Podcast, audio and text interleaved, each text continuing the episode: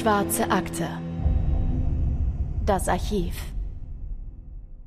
Willkommen zurück zur Schwarzen Akte, wie immer mit meinem Partner in True Crime, Anne. Hallo. Bevor wir mit dem Fall heute anfangen, ähm, wollen wir einen kurzen Blick zurückwerfen auf einen Fall, den wir vor, Anne hilf mir, vor zwei Wochen, vor drei Wochen hatten. Es geht um Ricky McCormick.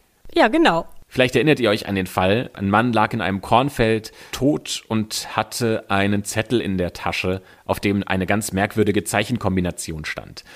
Und wir alle haben uns gefragt, was könnte denn eigentlich mit dieser Zeichenkombination gemeint sein? Und die Polizei hat gesagt, das sind ähm, Kombinationen und äh, versteckte Codes, mit denen Drogendeals abgewickelt werden sollen und die kennzeichnen Orte und Zeitpunkte für Drogenübergaben.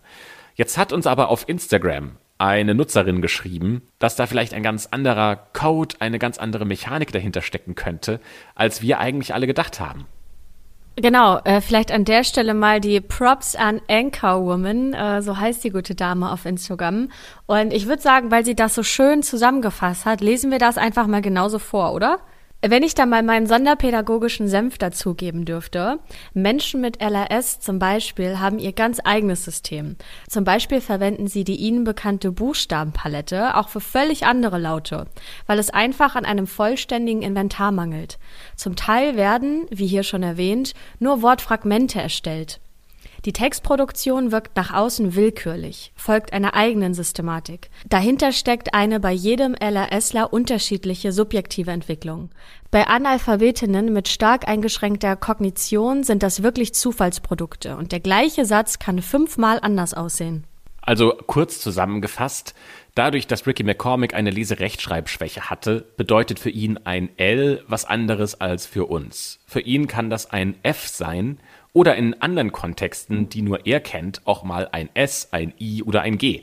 Dementsprechend muss das gar kein Code sein, den jetzt äh, eine Spezialeinheit entschlüsseln könnte, sondern schlicht und ergreifend ist es das, was Ricky McCormick sich selbst in seinem Kopf zurechtgelegt hat, wie er denkt, dass diese Laute zusammenpassen. Und wenn er das nochmal aufschreiben müsste, was er sich da gedacht hat, könnte vielleicht sogar ein ganz anderer Code dabei rauskommen. Vielen Dank an Anchorwoman. Das ist ein wahnsinnig spannender Gedanke und auch von jemandem, der äh, tatsächlich mal Fachwissen hat äh, über dieses Thema, nicht wie wir beiden Laien, die ähm, über solche Themen dann eher mutmaßen müssen. Das hat uns nochmal einen ganz neuen Einblick in diesen Fall gegeben und fanden wir beide ganz toll, dass du ähm, uns auf Instagram darauf hingewiesen hast. Also Dankeschön. Ja, aber auch danke natürlich an alle anderen, äh, die unter den jeweiligen Fallpostings immer kommentieren und ihre Theorien teilen und ähm, ja, einfach ne, ihre Gedanken mit uns teilen. Weil ne, wir sind ja hier auch nur zu zweit und ähm, da, wir denken auch nicht an jede Theorie oder in alle möglichen Richtungen, die es gibt. Deswegen ist das für uns immer richtig spannend zu sehen, ähm, ja, was es da vielleicht noch für Gedanken gibt und ja, Dinge, an die wir vorher überhaupt nicht gedacht haben. Deswegen natürlich vielen Dank an alle anderen und ihr könnt auch weiterhin unter dem jeweiligen Instagram-Post äh, kommentieren, schreiben, euch austauschen. Also genau, viel Spaß euch dabei und ich würde sagen, Christopher, jetzt geht's aber los mit dem aktuellen Fall der heutigen Folge.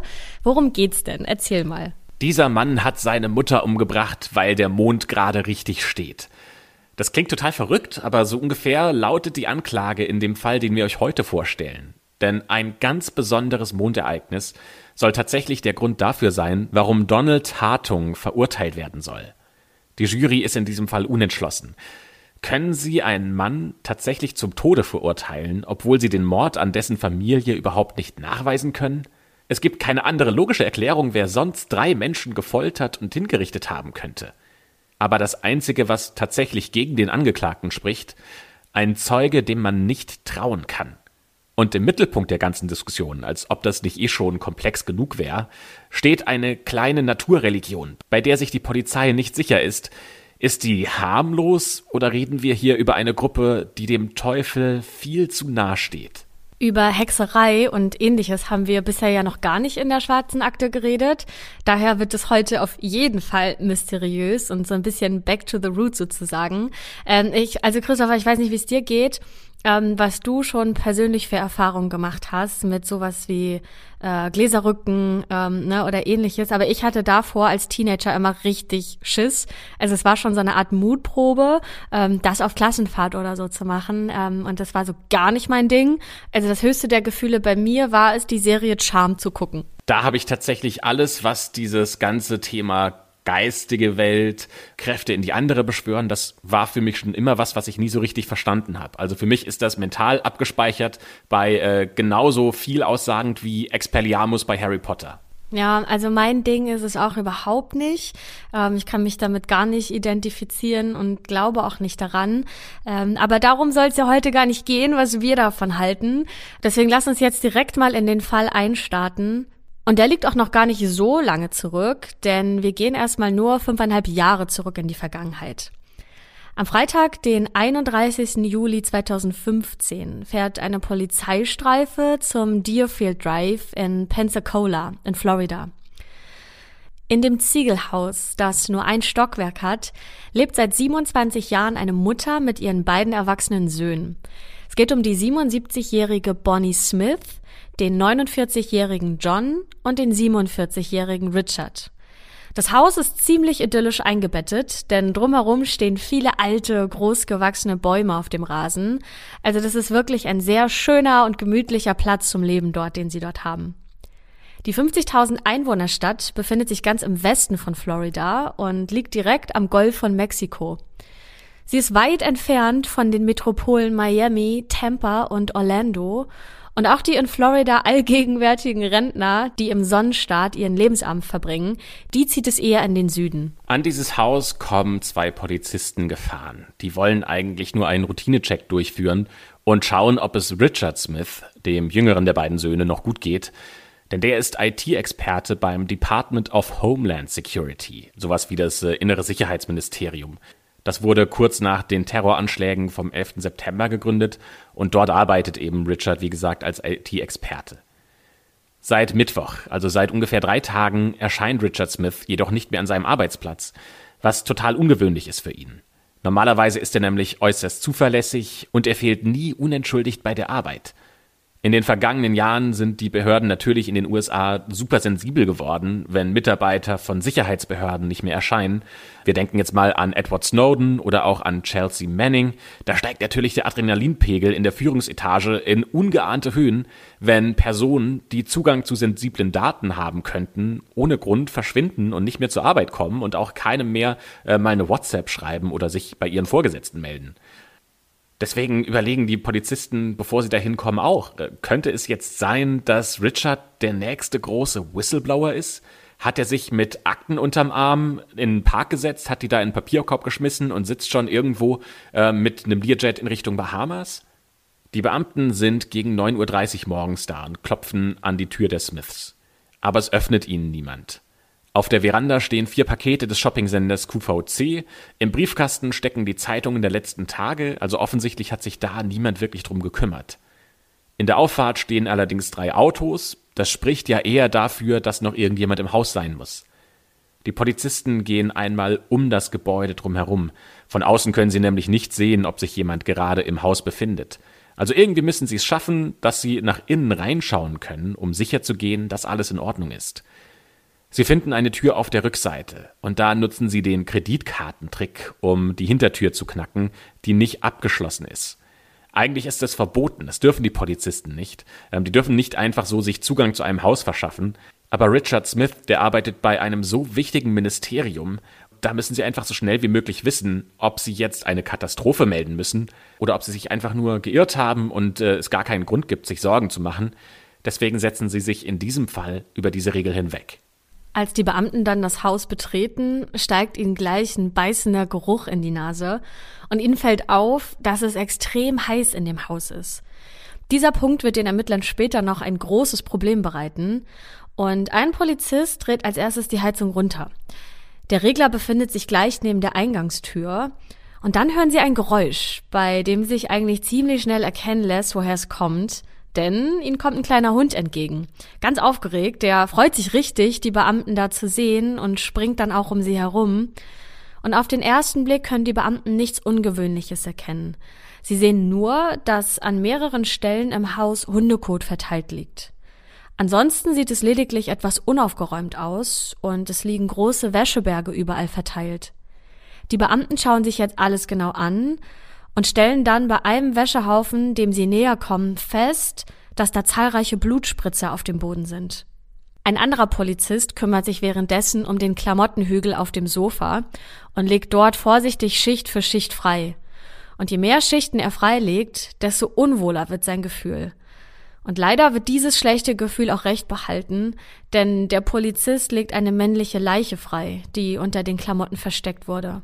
Der Polizeibeamte berichtet später, ich habe das Handgelenk angefasst, um den Puls zu fühlen, aber die Hand war schon eiskalt. Die Leiche, die er da freigelegt hat, die war übel zugerichtet und voller Blut, und das Gesicht ist durch das getrocknete und verkrustete Blut auch kaum zu erkennen. Es scheint, als ob dem Mann jemand mit einem schweren, spitzen Gegenstand den Schädel eingeschlagen und mit einem Messer auf ihn eingestochen hat. Und das bleibt leider nicht die einzige grausige Entdeckung, denn auch unter dem zweiten Wäscheberg finden die Beamten eine männliche Leiche. Und auch dieser Tote liegt in einer großen Blutlache. Die Kehle wurde ihm durchgeschnitten und am Kopf befindet sich ein Einschussloch. Die Beamten untersuchen daraufhin auch das restliche Haus und gehen Zimmer für Zimmer durch, immer mit dem traurigen Gedanken im Hinterkopf, vielleicht noch eine weitere Leiche zu finden. Im großen Schlafzimmer des Hauses finden sie dann wieder einen Haufen mit Klamotten, und da war ihnen fast schon klar, was sie darunter finden werden, denn dort legen sie eine weibliche Leiche frei. Über ihr Funkgerät fordern die beiden Polizisten Verstärkung an und schon kurz nach dem Eintreffen eines Gerichtsmediziners und auch der Spurensicherung steht ganz eindeutig fest, bei diesen Leichen, da handelt es sich um die drei Bewohner des Hauses, um John, um Richard und um Bonnie Smith. Alle drei wurden ermordet. John und Bonnie wurden brutal mit einem Klauenhammer erschlagen, das ist ein spezieller Hammer, den beispielsweise Dachdecker verwenden. Auf der einen Seite hat er eine flache Seite zum Nägel einschlagen und auf der anderen Seite gibt es so zwei spitze Zacken, mit denen man die Nägel wieder rausziehen kann. Den Ermittlern bietet sich ein wirklich furchtbares Bild an diesem Tag, dem 31. Juli 2015. Die Köpfe von Bonnie und John, die wurden mit äußerster Brutalität eingeschlagen und allen drei Opfern wurde die Kehle durchgeschnitten. Zusätzlich wurde Richard noch in den Kopf geschossen und bei Bonnie hat das Ermittlerteam gesehen, dass das erste Glied ihres kleinen Fingers abgeschnitten war. So ein bisschen, als ob sie gefoltert worden wäre. Das ist die erste Idee ähm, von den Menschen, die dort vor Ort sind. Außerdem sind die Körper extrem aufgedunsen. Das liegt an der starken Verwesung, die auch dadurch weiter vorangetrieben wird, dass es extrem heiß war und die Heizung aufgedreht war. Und natürlich stinkt es deswegen in dieser Wohnung ziemlich stark. Dem Ermittlerteam stellen sich also jetzt zwei wichtige Fragen. Die erste ist natürlich, wer hat die Smiths ermordet? Wer ist dafür verantwortlich? Und das zweite ist, wo liegt das Motiv für diese schrecklichen Taten? Ja, lasst uns mal einen Blick auf die Familie werfen, äh, wer sie überhaupt ist und wie diese Wohnkonstellation zusammengekommen ist. Denn Mutter Bonnie lebt ja mit ihren beiden erwachsenen und unverheirateten Söhnen gemeinsam in diesem Haus. Und das ist ja schon etwas Besonderes, denn schließlich sind die Söhne ja schon 47 bzw. 49 Jahre alt. Man muss aber allerdings dazu sagen, dass John in seiner geistigen Entwicklung etwas zurückgeblieben ist. Und Richard hat von Anfang an Verantwortung übernommen und wollte seine Eltern nicht alleine mit der Betreuung seines älteren Bruders lassen. Das ist wirklich sehr nobel von ihm, vor allem, weil er sich selbst eigentlich Frau und Kinder gewünscht hätte. Aber er opfert sich lieber für seine Familie, die für ihn an oberster Stelle steht. Sein Vater starb drei Jahre zuvor, im Jahr 2012, was die Familie schwer getroffen hat. Und seitdem sitzt Bonnie nur noch vor dem Fernseher und schaut sich den Shopping-Kanal QVC an. Richard hat, wie gesagt, einen super Job als IT-Spezialist bei einem Bundesministerium bekommen. Währenddessen schiebt sein Bruder John seit 20 Jahren Einkaufswagen bei einem Walmart zusammen. Ähm, er ist aber super beliebt, also der macht seinen Job wirklich gerne und die Kollegen lieben ihn auch. Andere Kontakte, abgesehen jetzt von diesen Arbeitskontakten, hat die Familie nicht. Wenn die Söhne nicht bei der Arbeit sind, dann sind sie zu Hause bei der Mutter und die Mutter verlässt quasi nie das Haus. Auch die Nachbarn kennen die drei gar nicht, die beschreiben sie als sehr zurückgezogen. Streit gibt es innerhalb der Familien nicht, ähm, zumindest nicht, sofern jetzt äh, Arbeitskollegen oder auch Nachbarn das sagen könnten. Und sie bekommen auch fast nie Besuch. Deswegen kann sich erstmal keiner vorstellen, wer denn ein Feind dieser Familie sein könnte. Außerdem wurden alle Türen des Hauses verschlossen und es gibt auch keine Einbruchsspuren. Deswegen geht die Polizei erstmal davon aus, dass Täter und Opfer sich gekannt haben müssen. Wobei ehrlich gesagt, also diese Schlussfolgerung, die ist schon ein bisschen gewagt, weil also die Polizisten sind ja auch mit der Kreditkarte ins Haus gekommen und mit so einer Kreditkarte hinterlässt man keine Spuren, die einfach auszuwerten wären.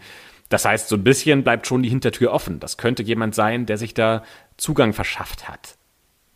Und es hätte ja auch sein können, dass irgendwo ein Fenster offen steht oder die Tür offen stand und der Täter sie dann einfach nur zugemacht hat. Also, dass es unbedingt ein Bekannter sein muss, das denkt die Polizei. Ich persönlich muss ehrlich sagen, ich sehe da noch Möglichkeiten, dass doch jemand eingedrungen ist und dann die Familie umgebracht hat.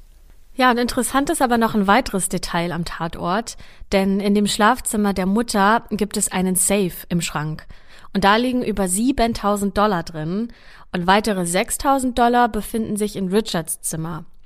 Aber dieser Safe wurde nicht angerührt und auch das übrige Geld wurde nicht gestohlen. Das heißt, ein Raubmord scheint es nicht gewesen zu sein. Aber was dann? Die Ermittler haben zunächst gar keine Erklärung und ja, wissen sich das einfach nicht zu erklären, was da passiert ist. Und bei der kurz darauf angesetzten Pressekonferenz erklärt der Sheriff aber plötzlich was ganz Außergewöhnliches, denn er sagt, ich sage das jetzt klar und deutlich, es handelt sich um Hexerei. Die Journalisten schauen sich daraufhin erstmal irritiert um und können das gar nicht glauben, was der Sheriff da gerade gesagt hat. Die fragen sich so, ist das dein Ernst oder will er uns auf den Arm nehmen? Aber der Sheriff macht überhaupt keine Späße und er sagt, dass die Art, wie die Smiths ermordet wurden und ja, die Situation, wie sie da eben war, wie die Leichen gefunden wurden, eindeutig einem Hexenritual entsprechen. Und zudem sollen sich auch mehrere okkulte Symbole am Tatort befunden haben, um welche Symbole oder ja, um welches angebliche Hexenritual es sich dabei handeln soll, das verrät er allerdings aus ermittlungstaktischen Gründen nicht. Dieses spezielle Täterwissen soll geheim bleiben. Klar haben sich alle gefragt, was soll das jetzt mit der Hexerei und meint er das wirklich ernst? Aber in erster Linie, wenn du da als Journalist oder als Journalistin sitzt und du hörst, dass der Polizeichef sowas von sich gibt, ja, dann ist das in erster Linie eine richtig gute Story, die du natürlich sofort verarbeiten musst. Aber wenn man sich jetzt mal so nüchtern diese Sache anschaut und überlegt, könnte das tatsächlich sein, dass hier Hexerei im Spiel ist, dann ist das nicht unbedingt völliger Blödsinn. Denn zu genau dieser Zeit, als die Smiths gestorben sind, da gab es das Phänomen des blauen Mondes. Im Englischen heißt das Blue Moon. Das ist ein ganz besonderes Phänomen, wenn innerhalb eines Monats zweimal Vollmond ist. Im Durchschnitt passiert es rund alle zweieinhalb Jahre und daher gibt es im Englischen auch den Spruch Once in a Blue Moon. Das heißt also, es passiert etwas sehr, sehr selten. Und es gibt eine Religion, die sich sehr stark am Mond orientiert und für die hat der Blue Moon eine wahnsinnig wichtige Bedeutung. Diese Religion heißt Wicca und die Mitglieder dieser Religion sehen sich selbst als Hexen, die die menschliche Welt und die geistliche Welt im Gleichgewicht halten wollen. Die Wicca-Bewegung hat übrigens in den USA rund 350.000 Mitglieder. Weltweit sind es sogar 800.000. Also eine ganze Menge Menschen ähm, sehen sich dieser Wicca-Religion sehr nah. Allerdings, wenn man jetzt mal ein bisschen eintaucht und äh, man ein bisschen liest, worum es in dieser Religion geht, dann äh, findet man da gar nichts über menschliche oder tierische Opfer. Damit hat das gar nichts zu tun. Viel eher ist es so ein bisschen eine, eine Naturreligion. Also es geht um Blumen, Kräuter und Samen. Also alles in allem eher harmlos, was äh, die Wicca-Anhänger da treiben. Aber mit schwarzen Messen, mit äh, ähm, Ritualmorden und allem, wo man jetzt so ein bisschen das Schlagwort Okkultismus drüber schreiben würde, damit hat das gar nichts zu tun. Ja, die Presse nutzt jetzt diese Äußerung des Sheriffs und seine paranormalen Erklärungen und verpasst dem Täter oder der Täterin den Namen Blue Moon Killer. Und obwohl es ausgeschlossen scheint, dass ein Wicca-Anhänger aus religiösen Gründen diese drei Morde begangen hat, wird dieser Punkt bei den Ermittlungen noch eine entscheidende Rolle spielen. Doch zunächst bringt die Beamten der Hexereiansatz nicht weiter. Zur Ermittlerroutine gehört es natürlich auch, das nähere soziale Umfeld der Familie zu beleuchten. Da befragen sie als erstes Donald Hartung. Der 58-Jährige ist der älteste Sohn von Bonnie Smith und der Halbbruder von Richard und John.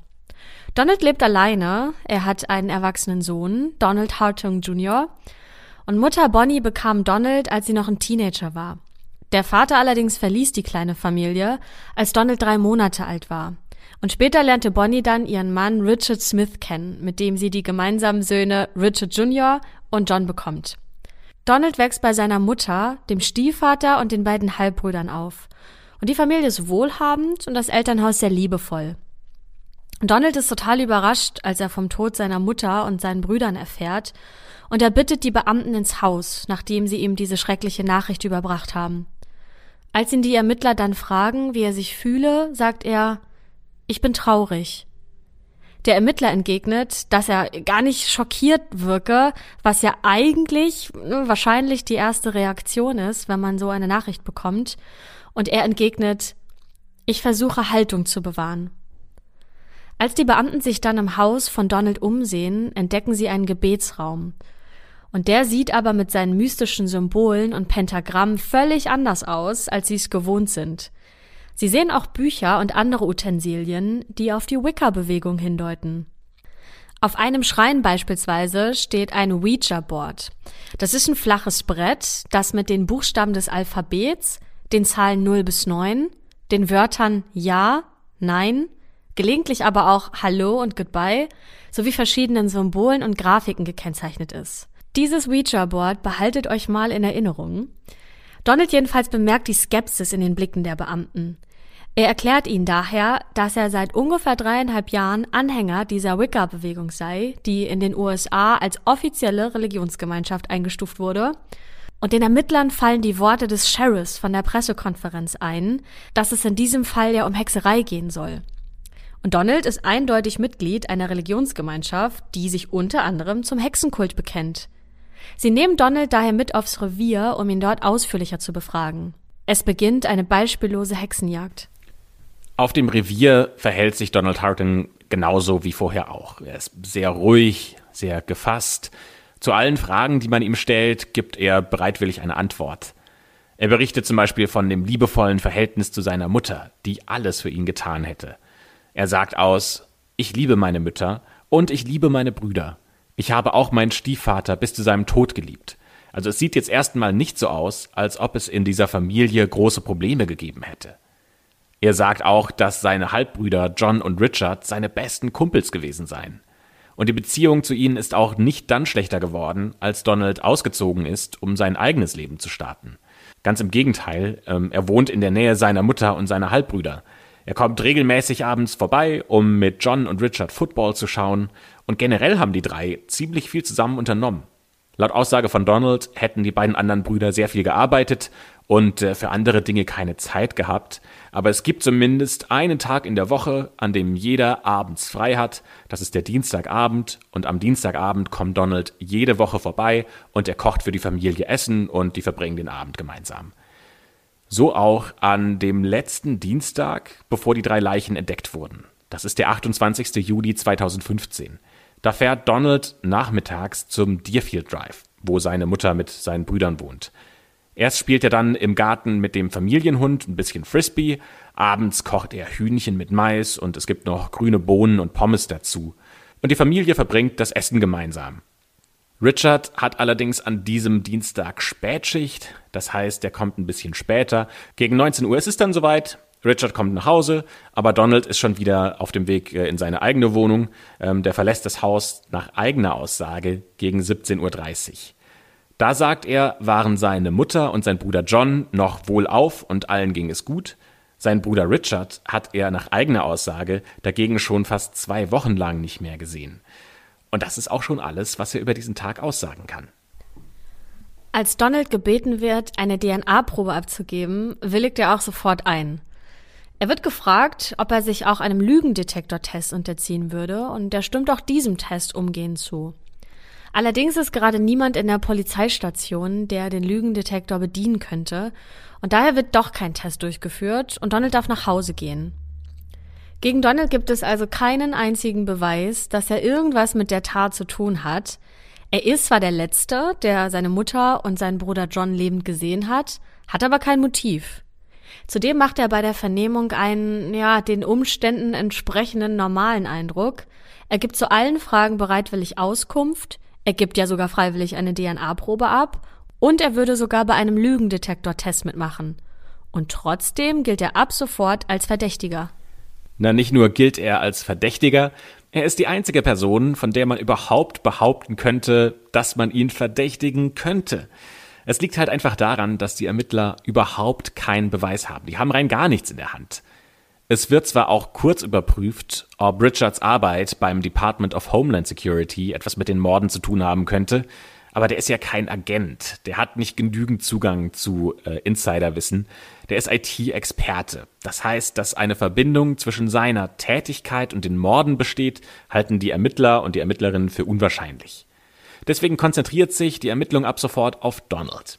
Der hat zwar erstmal kein Motiv, aber die Sache mit dem Wicca-Kult und diesem Ouija-Board, das kommt dem Sheriff so verdächtig vor, dass er sagt, da schauen wir noch mal genauer rein.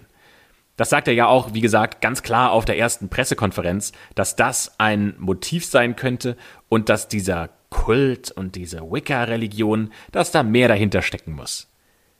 Die Ermittler haben keinen anderen Tatverdächtigen und auch keine anderen Spuren, die ihnen dabei helfen könnte, einen eindeutigen Täter zu ermitteln. Das heißt, es bleibt ihnen erstmal nichts anderes übrig, als sich auf diese, ja, müssen wir ja auch ehrlich sagen, ziemlich dünne Spur zu klammern.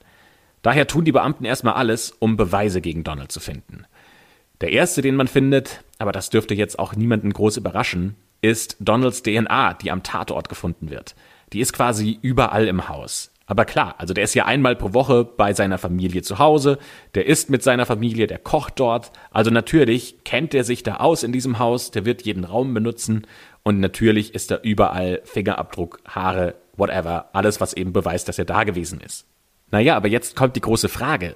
Taugt dieser Beweis, taugt diese DNA dafür, dass man ihn eindeutig überführen kann? Naja, ähm, natürlich nicht. Auf der anderen Seite findet sich aber von niemand anderem eine DNA, also nur von den drei Personen, die im Haus dort gelebt haben und eben von Donald. Das heißt, dass jemand Fremdes in der Wohnung war, das lässt sich zu diesem Zeitpunkt erstmal ausschließen. Was ja aber auch dafür spricht, dass die Familie sehr zurückgezogen war. Wenn Donald der Mörder seiner Familie wäre, dann müsste man oder ja, könnte man in seinem Haus ja noch blutige Kleidung finden, falls er diese nicht schon entsorgt hat. Denn auch nach dem Waschen könnte man noch feststellen, ob Blut an der Kleidung war. Zudem müssten an der Kleidung auch Schmauchspuren sein und in seinem Auto müsste es auch noch Blutspuren geben, die von seinen blutdurchtränkten Klamotten stammt. Denn wenn man jemandem die Kehle durchschneidet, dann fließt sehr viel Blut.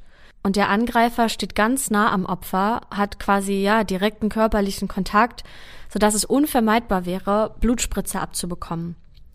Außerdem suchen die Beamten nach der Waffe, die zu der Kugel passt, die in Richards Kopf steckt. Bei den Durchsuchungen finden die Beamten aber nichts davon und auch die Untersuchung des beschlagnahmten Handys von Donald bringt keine neuen Erkenntnisse. Es gibt also nach wie vor kein Beweisstück, das für seine Schuld spricht. Donald wird auch gefragt, ob er einen Schlüssel zum Haus seiner Mutter hat. Es wurden ja keine Einbruchsspuren gefunden und Donald verneint das, denn das wäre ja gar nicht nötig. Schließlich wäre immer jemand zu Hause. Das Haus steht niemals leer, nicht einmal für ein paar Stunden, so dass es ja jederzeit jemanden gibt, der ihn reinlassen könnte. Er wird auch noch gefragt, ob sein Bruder John unter einer bipolaren Störung litt. Und auch diese Frage verneint er. Er wisse nicht einmal, was bipolar bedeutet. Werbung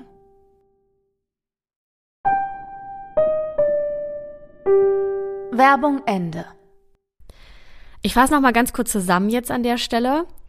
Donald fährt am 28. Juli 2015 am Nachmittag zum Haus seiner Mutter und seiner Brüder.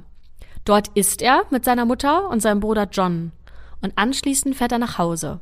Drei Tage später werden die Leichen seiner beiden Brüder und seiner Mutter entdeckt. Das Verhältnis von Donald zu seinen Angehörigen ist laut eigener Aussage sehr gut. Ein Motiv hat er nicht. DNA-Spuren werden von ihm am Tatort zwar gefunden, doch das ist ja auch normal, da er ja regelmäßig in diesem Haus ein- und ausgeht. Blutspuren und die Tatwaffe können nicht aufgespürt werden und zudem bestreitet Donald jegliche Tatbeteiligung. Das Einzige, was ihn mit den Morden verbindet, ist die Tatsache, dass er seine Mutter und seinen Bruder John als letzter lebend gesehen hat.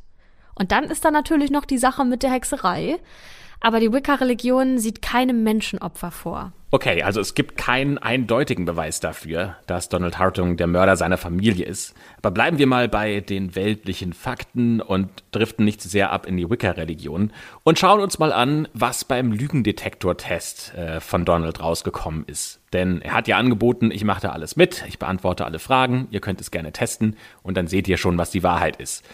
Tja, jetzt kommt aber das Ding, bis heute hat er keinen Test gemacht, weil nämlich die Polizei sagt, Donald hätte zu viel Zeit gehabt, um sich auf den Test vorzubereiten. Und dann wäre der Test nicht aussagekräftig.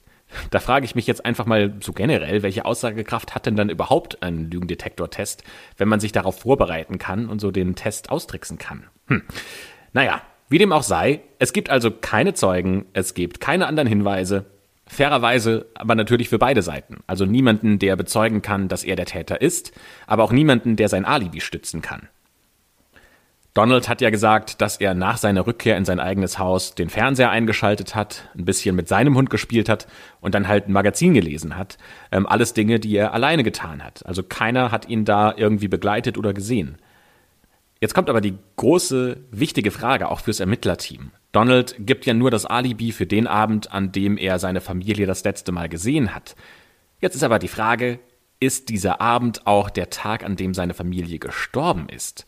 Es ist nämlich extrem schwierig herauszufinden, ob der genaue Todeszeitpunkt tatsächlich dieser Dienstag war, ob da Bonnie, Richard und John gestorben sind. Denn äh, wir haben ja schon gesagt, dass als äh, das Beamtenteam, als die beiden Polizisten das Haus betreten hat und die Leichen gefunden hat, da war es extrem heiß. Die Heizung war voll aufgestellt.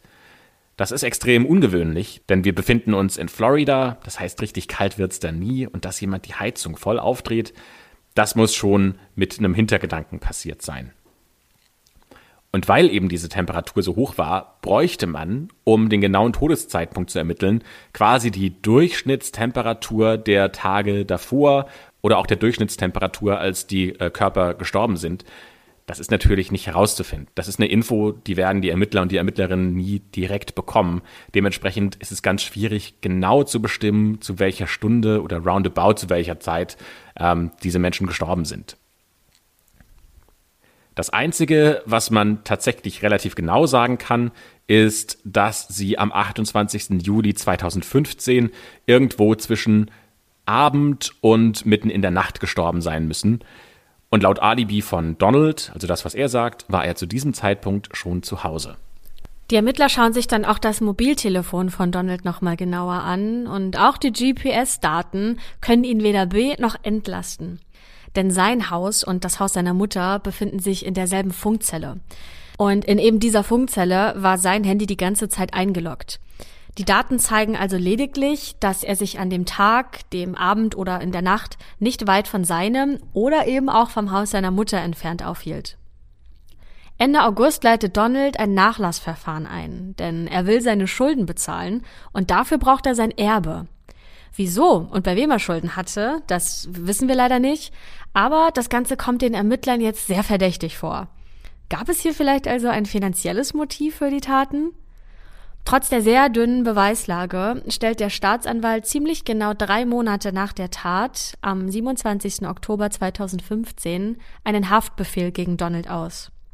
Der wird dann in Untersuchungshaft genommen und der Staatsanwalt begründet diesen Schritt mit den Aussagen Donalds und den am Tatort gefundenen DNA-Spuren oder besser gesagt mit den nicht vorhandenen DNA-Spuren. Denn neben der DNA von Donald wird eben ja keine weitere DNA gefunden und das spricht in den Augen des Staatsanwalts dafür, dass sich keine weitere Person im Haus befand als die drei ermordeten Familienmitglieder und Donald. Die Auswertung hat übrigens so lange gedauert, weil die Ermittler rund 500 Beweisstücke am Tatort sichergestellt haben, die sie dann ja erstmal alle untersuchen mussten. Und aus diesen Beweisstücken ergibt sich folgende Theorie. Am Nachmittag des 28. Juli 2015 fährt Donald Hartung zum Haus seiner Mutter. Er isst mit ihr und mit seinem Bruder John. Anschließend schlägt er mit dem Klauenhammer auf beide ein. Beide gehen schwer verletzt zu Boden. Dort schneidet Donald Hartung dann beiden die Kehlen durch. Der tote John sitzt auf dem Sofa. Donald bedeckt seine Leiche mit Decken und mit Kleidung. Seine Mutter legt er im Schlafzimmer ab, bedeckt auch ihre Leiche mit Klamotten und Decken. und wischt dann anschließend notdürftig das Blut vom Boden auf und wartet auf seinen anderen Bruder Richard. Als der nach Hause kommt, schießt ihm Donald Hartung in den Kopf auf Höhe des rechten Ohrs und schneidet ihm dann ebenfalls die Kehle durch. Richard ist der Einzige, der erschossen wird, denn er ist über 1,90 Meter groß und wiegt über 150 Kilo.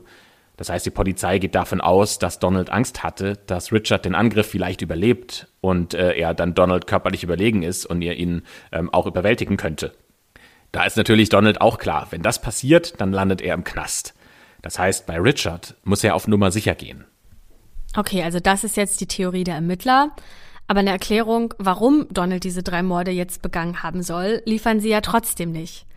Der Sheriff tut das während einer Pressekonferenz am 27. Oktober 2015 ganz lapidar mit den Worten ab, uns interessiert weniger, warum jemand eine Tat begeht, sondern lediglich die Tatsache, dass ein Verbrechen geschehen ist. Doch während Donald in Untersuchungshaft sitzt, finden die Ermittler plötzlich doch noch das fehlende Motiv. Zumindest glauben sie das. Und das Motiv lautet Geld. Denn im Testament von Bonnie Smith, das aus dem Jahr 2009 stammt, schließt sie ihren ältesten Sohn Donald explizit vom Erbe aus, denn in diesem Testament steht, ich vererbe hiermit meinem Mann Richard A. Smith alles, vorausgesetzt, er wird mich überleben. Aber wenn er mich nicht überlebt, dann geht mein Erbe zu gleichen Teilen an meine beiden Söhne Richard Thomas Smith und John William Smith. Ich treffe hier absichtlich keine Vorkehrungen zugunsten meines Sohnes Donald Wayne Hartung, nicht aus Mangel an Liebe oder Zuneigung, sondern weil er über ausreichende eigene Mittel verfügt. Und das ist schon krass. Also Donald wurde hier explizit enterbt. Und interessant ist in diesem Zusammenhang auch, dass auf den Konten der ermordeten Familienangehörigen insgesamt rund 900.000 Dollar liegen. Dieses Geld stammt wohl noch aus dem Familienbesitz des verstorbenen Vaters. Aber wie die Mutter jetzt zu der Einschätzung kommt, dass Donald selbst über ausreichend eigene Mittel, wie es ja im Testament steht, verfügt, das ist nicht bekannt. Fest steht allerdings, dass er alles andere als gut situiert ist, ja eigentlich im Gegenteil, denn er hat Schulden, wie er sagt.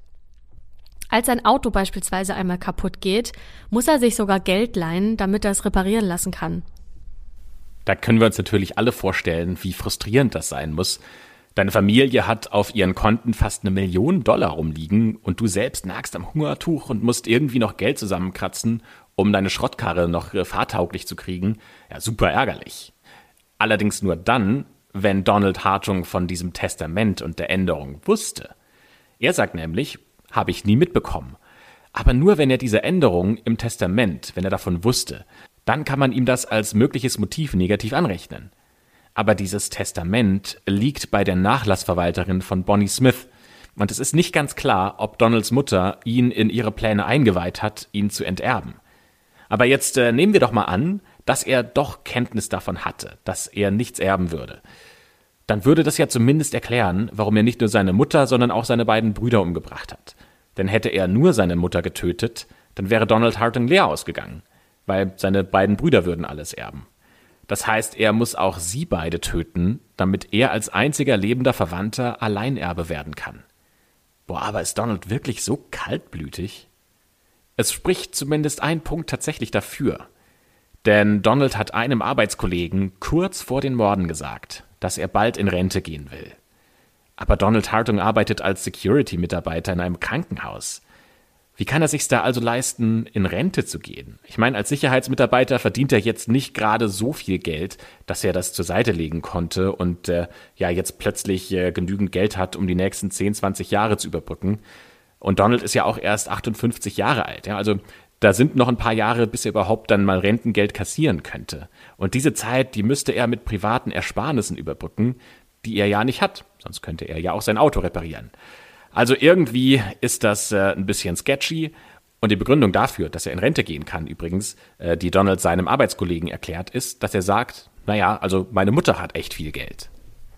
Okay, das heißt, dass Habgier jetzt hier im Raum steht und auch durchaus als Motiv in Betracht kommt. Da es aber dafür keine stichhaltigen Beweise gibt, also für die Tatbeteiligung von Donald an den Morden, ist eine Verurteilung keineswegs gesichert, weil für einen Prozess brauchen die Ermittler noch weitere Beweise und die liefert ihnen ausgerechnet ein Verbrecher. Im März 2016, also rund fünf Monate nach der Verhaftung von Donald, bekommt dieser einen neuen Zellengenossen im Gefängnis, Marlon Purifoy, der eine 30-jährige Haftstrafe verbüßen muss. Im Gefängnis hat man natürlich sehr viel Zeit. Ähm, ja, da haben sich die beiden auch sehr lange unterhalten. Erst geht's nur um Football, dann geht's um Religion, später um die Wicca-Bewegung. Und schließlich soll Donald seinem Zellengenossen gestanden haben, dass er seine Mutter und seine beiden Brüder ermordet hat. Das wäre der absolute Knaller. Und nun muss man aber auch dazu sagen, dass Marlin Purifoy einen Deal mit den Behörden gemacht hat. Strafverkürzung gegen belastende Aussagen von Donald Hartung. Marlon Purifoy gibt auch freimütig zu, dass er ein Interesse an Voodoo vorgetäuscht habe, um sich dadurch Donalds Vertrauen zu erschleichen. Und er berichtet auch davon, dass die übrigen Mitgefangenen Angst vor Donald hatten, weil sie ihn für einen Hexer hielten. Ja, jetzt müssen wir aber auch mal ganz ehrlich sein. Ein glaubwürdiger Zeuge, das sieht natürlich ganz anders aus. Hier liegt schon so ein bisschen der Verdacht in der Luft, dass er sowas behauptet, nur damit er seine Strafmilderung bekommt und den Deal mit der Staatsanwaltschaft machen kann. Allerdings berichtet er auch von Dingen, die nirgends in der Presse standen und die nur die Ermittler kannten. Zum Beispiel dieses abgeschnittene Fingerglied bei der Mutter, bei Bonnie. Diese Information hat die Polizei nie an die Öffentlichkeit gegeben. Aber Marlin weiß davon. Er sagt, dass Donald Hartung ähm, seiner Mutter die Fingerkuppe als Folter abgetrennt hat, weil er an die Kombination eines Safes kommen wollte. Aber als er die Kombination nicht von seiner Mutter bekommt, schneidet er ihr eiskalt die Kehle durch. Marlin Purifoy liefert noch weitere spannende Informationen. Er sagt nämlich, dass Donald Hartung sagt, er hat seine Mutter abgrundtief gehasst. Und dafür gibt es zwei Gründe. Zum einen ist er extrem sauer auf seine Mutter, weil sie hat ihm nicht geglaubt, dass äh, Donalds Bruder John Donalds Sohn, Donald Hartung Jr., sexuell missbraucht hat, als der nur drei Jahre alt war. Seine Mutter hat das so ein bisschen abgecancelt und hat nur gesagt, naja, John ist halt ein bisschen speziell. Und verständlicherweise hasst seit diesem Tag Donald seine Mutter und natürlich auch seinen Bruder John. Das wäre natürlich eine Hammerinformation. Ähm, aber ist das wirklich der Auslöser gewesen? Weil, naja, die Tat liegt, wenn man das jetzt mal zurückrechnet, über drei Jahrzehnte zurück, also 30 Jahre bis zu einer Rache. Das wäre schon auch komisch, das findet auch die Polizei. Und Donald Hartung besucht ja auch regelmäßig seine Mutter und auch John. Also warum würde er das machen, wenn er tatsächlich seine Familie so sehr hasst? Naja, Marlin Purifoy nennt noch einen weiteren Grund für den Hass auf die Mutter Bonnie. Und das war eben dieses Testament. Donald war tief enttäuscht, dass seine Mutter ihn und seinen Sohn, also das einzige Enkelkind, enterbt hat. Und deshalb mussten sie sterben. Und als in Anführungsstrichen Kollateralschaden musste Donald auch seine Brüder töten. Das hat Marlin Purifoy gesagt. Dieser scheint auch den ganz konkreten Tathergang zu kennen, denn er erzählt, dass nach dem Essen sich John aufs Sofa gesetzt hat, Mutter Bonnie saß in einem Sessel daneben Sie schauten beide irgendwas im Fernsehen, wahrscheinlich den äh, QVC Shopping Kanal, anschließend die Nachrichten. Und Donald Hartung hätte sich wohl gedacht, jetzt oder nie, als seine Mutter und sein Bruder da so entspannt zusammensaßen. Donald nahm also all seinen Mut zusammen, schnappte sich diesen bereitgelegten Hammer und näherte sich von hinten seinem Bruder. Wie aus dem Nichts traf der wuchtige Schlag mit dem Klauenhammer erst Johns Schädel, und dieser kippte dann schwer verletzt zur Seite. Donald zog dann das Messer raus und stach ihm noch in den Rücken. Dann packte er sich seine Mutter und folterte sie, um an die Kombination für den Safe zu kommen. Und als diese diese Kombination aber nicht rausrückte, schlug er auf sie ein und stach ihr in den Hals. Er brachte sie ins Schlafzimmer und bedeckte beide Leichen anschließend mit Decken und Kleidung und wusch das Blut vom Boden auf. Dann wartete er auf seinen Bruder Richard, der ja noch nicht zu Hause war. Als dieser dann das Haus betrat und zum Fernseher ging, schoss Donald ihm in den Kopf. Doch dieser Schuss war nicht tödlich und es kam zum Kampf, bei dem Donald seinem Bruder die Kehle durchschnitt. Richard wurde mit dem Gesicht nach unten auf dem Boden liegend gefunden, ebenfalls bedeckt mit Kleidung und Decken. Und Marlin Purifoy kann auch noch etwas zum Datum der Morde sagen. Denn wann dieser Mord stattfinden soll, das hat Donald von seinem Ouija-Board vorgegeben bekommen. Das hat ihm eben in diesen Ouija-Sessions gesagt, 28. Juli 2015, das ist das Datum für die Tat. Dieser Blue Moon, dieses Naturphänomen, hat damit tatsächlich gar nichts zu tun. Das ist reiner Zufall, dass dieses Mondphänomen gerade zum gleichen Zeitpunkt stattgefunden hat. Angeblich soll Donald sogar drei Jahre die Ermordung seiner Familie geplant haben. Der einzige Grund, warum er gezögert hat, ist, dass er mit seinem Bruder Richard ein sehr gutes Verhältnis hat und es tat ihm selbst um seine Freundschaft und seine Verbindung zu Richard leid. Insgesamt, wenn man das jetzt einmal bewerten will und überlegen will, naja, wie glaubwürdig ist das denn, muss man aber ehrlicherweise schon die Aussage von Martin Purifoy kritisch sehen. Denn er macht sie ja nicht, weil er Gerechtigkeit schaffen möchte, weil er einen Fall auflösen möchte, sondern seine Motivation ist ja schlicht und ergreifend, dass er einen Deal hat. Er will Straferlass, er will früher aus dem Gefängnis raus. Auf der anderen Seite hat er ja Wissen über den Fall, das er nur von Donald bekommen kann, weil das nirgendwo öffentlich war. Tja, also wir können es jetzt nicht ganz ausschließen, dass er vielleicht von woanders noch Informationen zugespielt bekommen hat oder dass jemand äh, sich was ausgedacht hat und das passt zu den öffentlichen Informationen und äh, dass er so quasi die Polizei austricksen kann. Auf der anderen Seite gibt es auch nichts, was explizit beweist, dass das, was er sagt, so stimmt. Aber, und das ist das Ding, die Ermittler stehen unter einem großen Druck, jetzt nicht nur einen Täter zu präsentieren, sondern den auch überführen zu können. An dieser Stelle muss aber ganz klar gesagt werden, dass das reine Spekulation ist, denn es gibt keinen einzigen Beleg dafür. Allerdings bleibt Donald bei seiner Version, dass er seine Familie nicht ermordet hat. Interessant ist aber auch, was ein Nachbar der Smiths aussagt, denn der will gesehen haben, dass Donalds Auto noch in der Einfahrt stand, als sein Bruder Richard nach Hause kam. Und das hat Donald ja immer bestritten, denn der meinte ja immer, dass er vor Richards Eintreffen schon wieder nach Hause gefahren wäre. Aber zu 100% sicher ist sich der Nachbar dann eben doch nicht, denn es dämmerte schon, als Richard nach Hause kam. Und der Nachbar steht ja auch nicht die ganze Zeit da am Fenster und äh, guckt, was die Nachbarn machen. Er weiß eben nur, dass das Auto von Donald weg war, als es am Abend dann sehr dunkel wurde. Klingt jetzt auch nicht nach der überzeugendsten Zeugenaussage, ehrlich gesagt. Und dennoch erhebt die Staatsanwaltschaft Anklage gegen Donald. Das Motiv? Geldgier. Doch es dauert nach der Verhaftung im Oktober 2015 noch über vier Jahre, bevor der Prozess am 13. Januar 2020, also vor knapp einem Jahr, gestartet hat. Das hat aber eher organisatorische Gründe, denn immer wieder gibt es personelle Wechsel bei Gericht und bei der Staatsanwaltschaft und deswegen hat sich das Ganze so verzögert. Tja, und da kommt jetzt äh, die Verteidigung ins Spiel und die versucht Gegenargumente zu finden. Und ehrlicherweise mit den Argumenten, die wir bisher ins Spiel gebracht haben, ist das nicht so schwierig. Das Einzige, was sie tun müssen, ist halt die ganzen Argumente und Punkte, warum Donald der Täter sein könnte, in der Luft zu zerreißen. Und das machen sie halt auch. Die Strategie der Verteidigung ist es, zu sagen, es gibt keine stichhaltigen Beweise. Der Hauptbelastungszeuge, Marlin Purifoy, ist alles andere als glaubwürdig. Der hat ja nur seinen eigenen Vorteil im Blick und den interessiert dieser Fall gar nicht. Außerdem hat die Polizei keine anderen Spuren verfolgt und der Angeklagte war von vornherein wegen seiner Hexenreligion als Täter abgestempelt.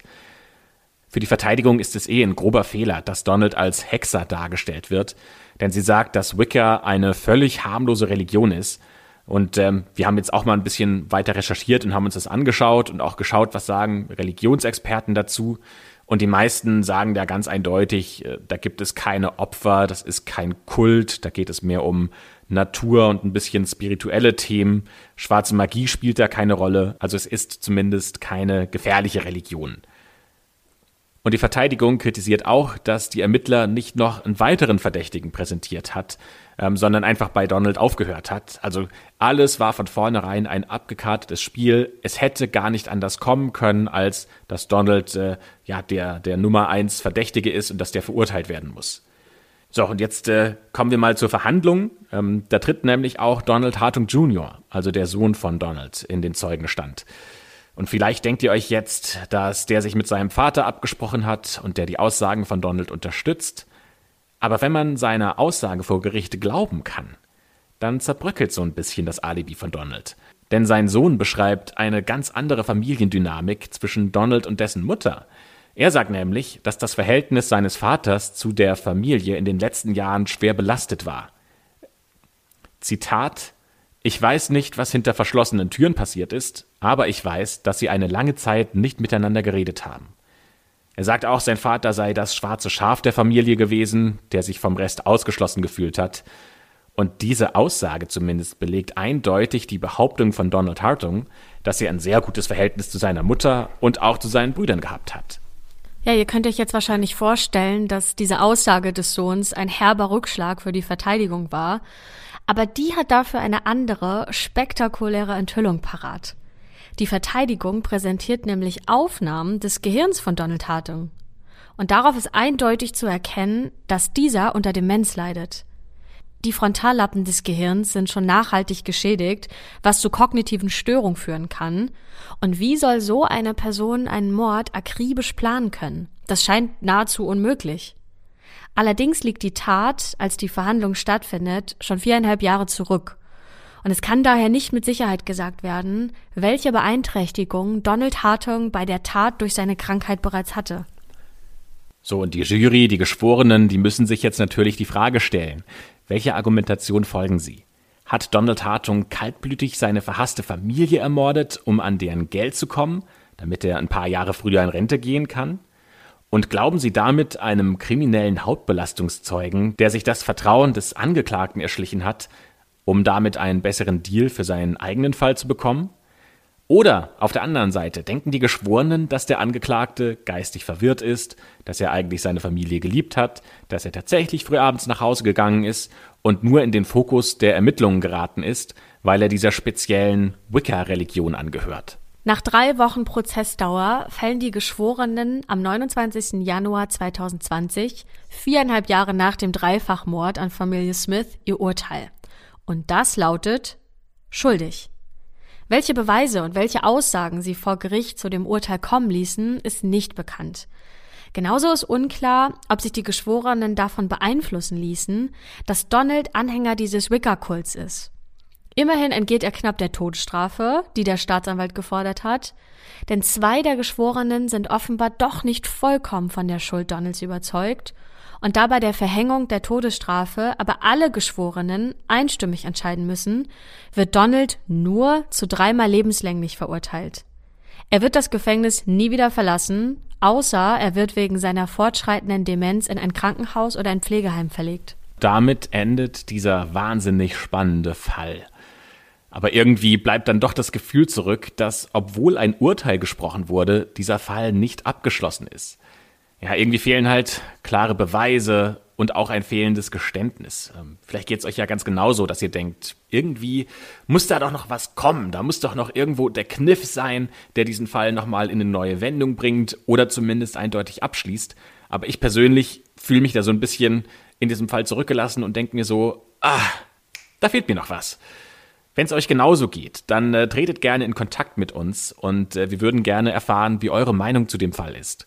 Glaubt ihr, dass Donald Hartung seine Familie aus Habgier ermordet hat? Ging es dem tatsächlich um Geld? Oder ist er unschuldig und eigentlich steckt jemand ganz anderes hinter diesem Dreifachmord?